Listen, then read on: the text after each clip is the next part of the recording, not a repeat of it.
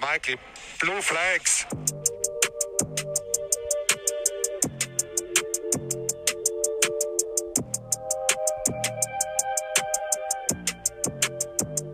Servus Freunde und willkommen zur elften Folge unseres Formel 1 Podcasts Lights Out. Heute hätten wir uns mal gedacht, dass wir nicht über die einzelnen Rennen so im Detail reden, sondern so gesagt ähm, einfach nur kurz ansprechen, was passiert ist, so ganz kurz in so 10 Minuten leicht zusammengefasst. Äh, und dann aber eher über die neuen Themen, wie gesagt, äh, zum Beispiel über die neuen Boliden oder auch über den Crash aus dem Silverstone-Rennen reden. Ähm, ja, aber bevor wir dazu kommen, äh, hallo Simon, danke, dass du auch wieder dabei bist. Moin Freunde, viel Spaß beim Zuhören und ja, würde ich sagen, fangen wir jetzt an. Da seit unserer letzten Folge drei Grand Prix stattgefunden haben, ähm, müssen wir jetzt das Ganze nochmal so ein bisschen nachholen und über das Ganze so in einem reden, weil in den Rennen jetzt an sich nicht so viel passiert ist, dass wir das für euch alles in so eine einzelne Folge machen können, wie in den vorherigen Folgen über Le Castellet, über Bahrain und über das äh, und über halt andere Rennen wie in Imola. Äh, sondern jetzt äh, reden wir so mal im Ganzen halt äh, über die drei Rennen, weil nicht so viel Spannendes passiert ist, worüber man berichten kann.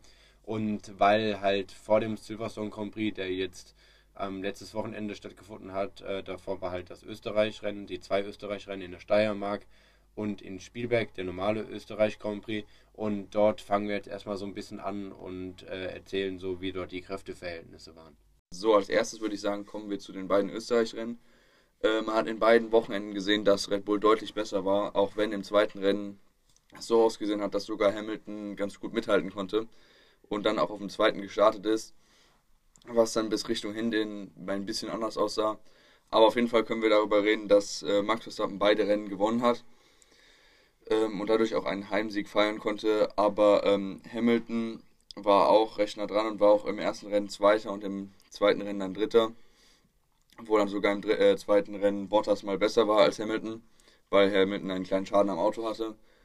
Ähm, ja, also mehr kann man dann nicht sagen, weil nicht wirklich viel passiert ist, außer dass in beiden äh, Grand Prix äh, in den ersten paar Runden jemand rausgeflogen ist. Im ersten war es Gasly, der dann einen Reifenschaden hatte, weil er sich, weil er von zwei Autos zusammengedrückt wurde und sein Reifen halt so gesagt abgesprungen ist und dann mit drei Reifen in die Box getuckert ist. Äh, und im zweiten Rennen war es halt eben Ocon. Nach dem Doubleheader in Österreich kam jetzt der Silverstone Grand Prix. Ähm, das war ja das Heimrennen von Lewis Hamilton, dem WM-Rivalen von Max Verstappen. Und ähm, natürlich äh, ist ja Verstappen mit einem komfortablen Vorsprung, ist er ja aus dem zwei Österreich-Rennen rausgegangen und äh, da er die zwei Siege hatte. Und ähm, Hamilton hatte ja natürlich das Ziel, äh, wieder zurückzuschlagen. Und äh, darauf hat sich halt Mercedes konzentriert, indem sie nach dem Österreich Grand Prix jetzt nochmal ein großes Upgrade fürs Auto bekommen haben, äh, wodurch man dann auch äh, im Renntrim und generell am ganzen Rennwochenende gesehen hat, dass der Mercedes deutlich stärker ist als zuvor. Aber trotzdem ist Max Verstappen immer noch vorne mit dabei. Silverstone Grand Prix war ja nicht nur das Heimrennen von Lewis Hamilton, sondern auch ähm, eine Premiere in der Formel 1. Und zwar wurde ja das Konzept von der Formel 2, das Sprint Qualifying oder Sprintrennen, je nachdem wie man es nennen will, äh, in die Formel 1 übertragen. Und das war halt dieses Wochenende am Silverstone Grand Prix.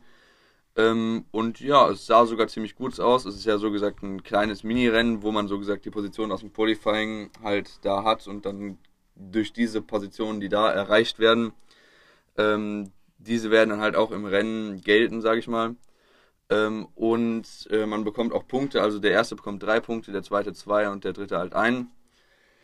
Äh, ja, aber das ist jetzt nicht so wichtig, sondern also es sah so aus, ähm, sehr überraschend war halt Max Verstappen am Ende von dem Sprint Qualifying erster und konnte sich dann die P1 im Rennen ergattern, äh, obwohl er auf P2 gestartet ist äh, und Hamilton halt die P2.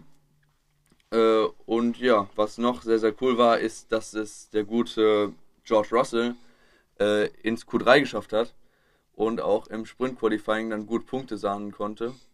Äh, und ja, dann war auch an den Top 10 halt gestartet. Genau, ähm, die Silverstone-Fans, also die Zuschauer, die dort zugelassen waren äh, in dem Rennen, war halt volles Haus, weil ja in England keine Corona-Regeln mehr gelten. Ist alles ein bisschen bescheuert, aber darüber schreiben wir uns nicht, ist ein anderes Land, andere Regeln. Und zwar äh, haben, äh, ist George Russell dort zu den äh, Lieblingen der, äh, der, der Liebling der Fans geworden, ja, weil er äh, dann am Ende aus seinem finalen Q3-Run, wo er dann für den achten Platz sich qualifiziert hat, gibt es ganz viele Videos, wie die Menge ihm zujubelt und winkt und äh, ist sehr schön, weil Russell immer noch meiner Meinung nach der größte und beste und talentierteste Fahrer im ganzen Feld, den es gibt. Und wenn der noch ein schönes Auto kriegt, dann, ja, dann nimmt er den locker da vorne ein paar Sekunden ab, den, Ja. äh, den die aktuell am schnellsten sind. Weil Russell halt ein Riesentalent ist, der einfach im langsamsten Auto halt äh, so, Zweitlangsam So, so. momentan.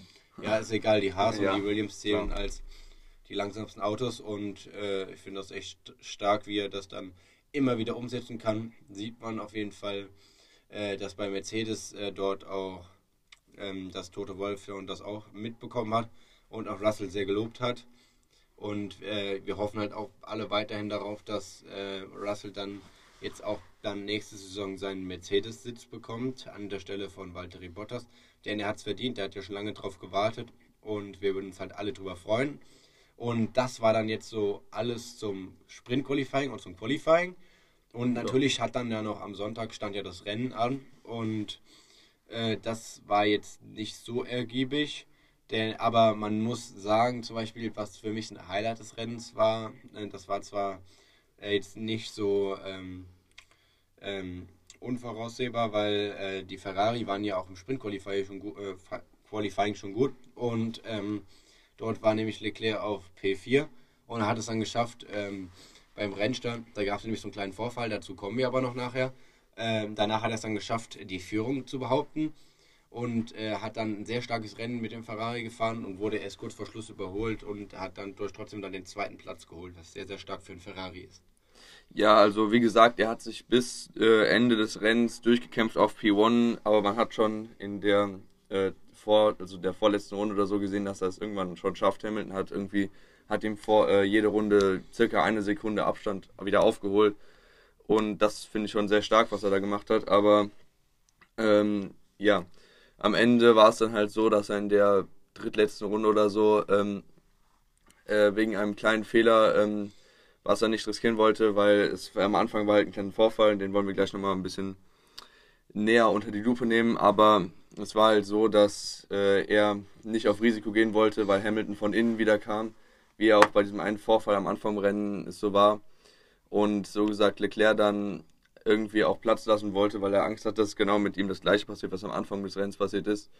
Äh, deswegen hat er einen kleinen Fehler gehabt und ist dann sehr, sehr weit rausgegangen, war auch ähm, außerhalb der Strecke, kurze Zeit und dann hat er halt die Position verschenkt, aber ist glücklicherweise am Ende dann auf P2 gelandet. Genau, ähm, finde ich aber richtig von Leclerc, weil ähm, aus äh, Aktionen halt von anderen, daraus lernt man natürlich auch in der Formel 1. Und es war natürlich auch wichtig, halt die Punkte dann fürs Team nach Hause zu holen, denn wenn du dann wieder so einen hast, der so verrückt ist wie Hamilton und in Cops überholen will, schnellste Kurve auf der ganzen Strecke, da wenn du da mit 310 ankommst, äh, sehr schwer auch für die Fahrer. Dort Leclerc hat es dann trotzdem richtig gemacht und hat dann auch früher nachgegeben, hat dann solide seinen zweiten Platz nach Hause gefahren und äh, dementsprechend halt ein starkes Ergebnis für Ferrari, eine große Entwicklung auf jeden Fall. Und sonst ist halt nicht besonders viel noch im Rennen passiert. Die beiden McLaren waren noch ganz gut mit Ricciardo, der natürlich jetzt auch mal wieder weiter vorne mit dabei war. Hat auch das Q3 vor dem Sprint Qualifying erreicht. Hat man ja lange auch nicht gesehen. War sehr, sehr gut. Und ähm, sonst war noch ähm, interessant, war noch äh, Fernando Alonso äh, im Sprintrennen. Der hatte einen sehr starken Start, konnte sich dann bis auf äh, Position 5 vorarbeiten im Sprintrennen, um dann dort zu starten. Hatte im Rennen natürlich auch wieder mehr Positionen verloren, weil der Alpin ist nicht so gut. Aber der gute Start von Alonso äh, sorgte halt dafür, dass er so weit vorne rauskam. Und äh, war auch eine spannende Vorstellung von ihm. Und sonst ist in dem Rennen eigentlich nichts wirklich Spannendes mehr passiert, außer dass halt noch Mazepin äh, endlich mal ein sauberes Überholmanöver äh, gegen äh, Mick Schumacher setzen konnte, ohne dass die beiden sich berührt war, haben und äh, sein Renningenieur hat ihn da auch dementsprechend gelobt und das war sehr, sehr schön. War, kommen wir jetzt noch zu dem kleinen oder so gesagt großen Vorfall, der in dem Rennen passiert ist. Und zwar war es auch ähm, am Anfang, wie eigentlich in jedem Rennen in dieser Saison, Äh, und zwar war es so, ähm, Max Verstappen, Lewis Hamilton die ganze Zeit durchgehend am Fighten. In jeder Kurve hat einer von den beiden riskant überholt. Man hat schon direkt am Anfang gesehen, da wird gleich irgendwas passieren. Und dann war es auch so, und zwar war es dann in der Korpskurve, in der schnellsten Kurve in dem ganzen Rennen, so, dass ähm, H- ähm, Max war vorne, Lewis Hamilton wollte die Innenseite nehmen, Äh, Max hat ihn dann doch noch ähm, im letzten Moment, weil er nach hinten geguckt hat, Platz gelassen, ist er nach links gezogen. Ähm, dann ist Hamilton rechts reingezogen, hatte noch viel zu viel Platz ähm, zum inneren Curb und äh, Max hatte auch noch äh, viel Platz, sage ich mal. Aber ähm, Hamilton hat sowieso gesagt dann die Linie weggenommen, hat ihm dann komplett weggedreht und dann ist er mit 51 G in, der Wand ein, äh, in die Wand eingeschlagen, was ihn auch äh, ein bisschen verletzt hatte. Und zwar am Kopf hatte er ein paar Probleme und äh, in den Beinen. Aber sonst ging es äh, ihm recht gut, was auch sehr gut war für ihn und auch alle Max-Fans. Aber Max, äh, dann darauf hatte dann Hamilton äh, nur kurz gefragt, ob er okay ist, sonst nichts. Also sein Auto, dann hat er direkt gefragt, ob sein Auto okay ist. Hat dann theoretisch nur sich um das Auto gekümmert, das hat er noch eine rote Flagge gegeben. Aber ähm, ja, dann ging es halt in die Box und dann hat er ziemlich, äh, ziemlich nach dem Restart, so ein bisschen kurz nach dem Restart, hat dann seine Strafe bekommen. Äh, und zwar eine 10 Sekunden Strafe, was ich finde ein bisschen zu wenig ist dafür, was passiert ist. Aber ja, äh, genau, also wie du schon gesagt hast, ich finde auch, eine 10 Sekunden Zeitstrafe ist für so einen Vorfall ähm, nicht richtig. Da müsste man deutlich mehr geben als nur eine 10 Sekunden Strafe. Also vielleicht wäre die 10 Sekunden Strafe für das Rennen angemessen, aber man hätte halt, weil man weiß, der Vorfall, das war nicht unabsichtlich von Hamilton. Das war auch war wirklich mit Absicht, dass der, der rausfliegt, der Verstappen. Und ähm, das war halt Hamilton seine Schuld, weil Hamilton halt viel zu aggressiv war. Und in dem Moment, weil er wusste halt schon, dass er, wenn er nach dem Start die Position in den ersten Kurven dort nicht hat, dann wird er das ganze Rennen hinter nur noch hinter Verstappen sein. Und hat sich Joe gesagt, ja, wir gehen dann halt da rein. War halt viel zu riskant und ein amateurhafter Fehler halt von Hamilton, finde ich.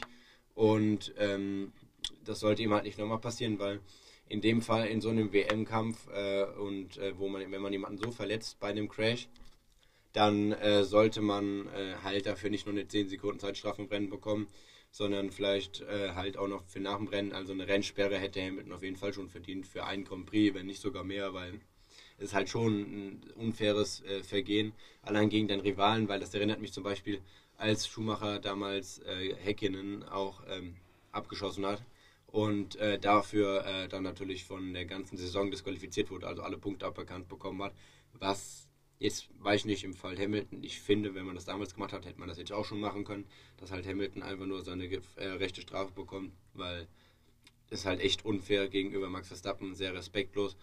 Und ähm, das mit der Respektlosigkeit war nicht nur nach dem Unfall direkt oder generell durch den Unfall, sondern auch nach dem Rennen hat sich das weiter gezeigt.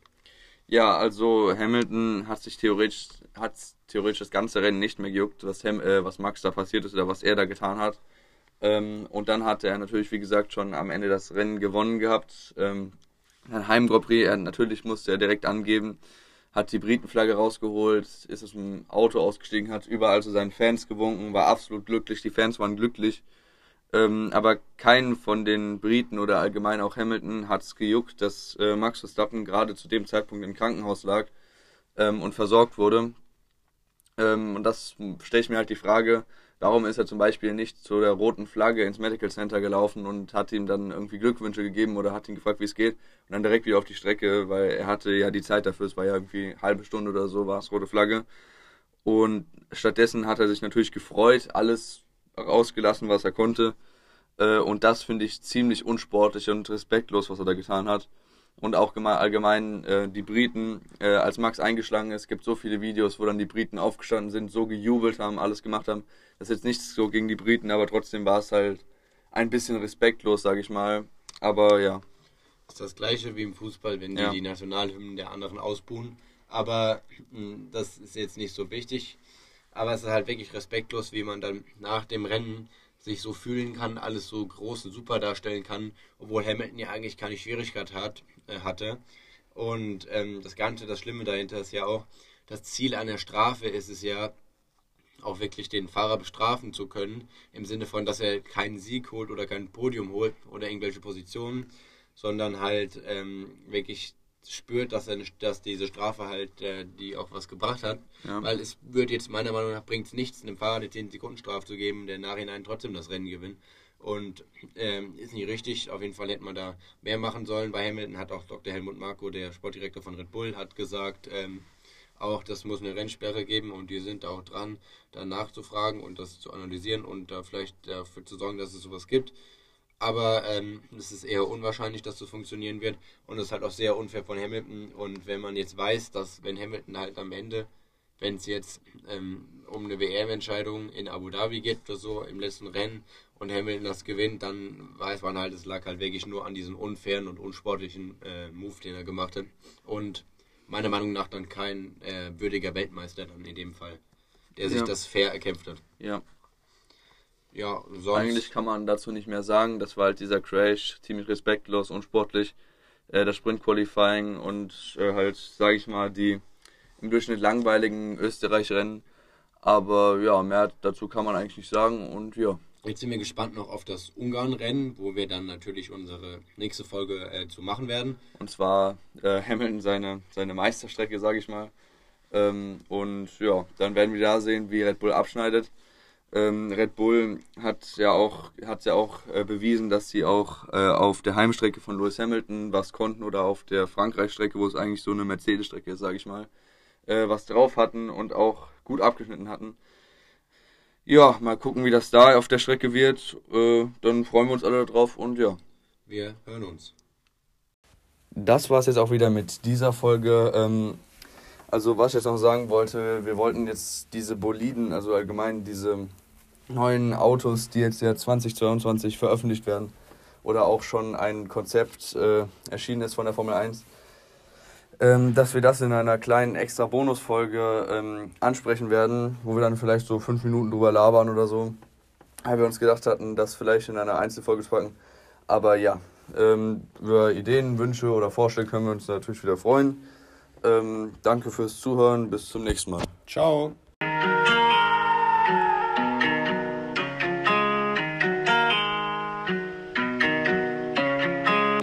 This guy makes us lose the position.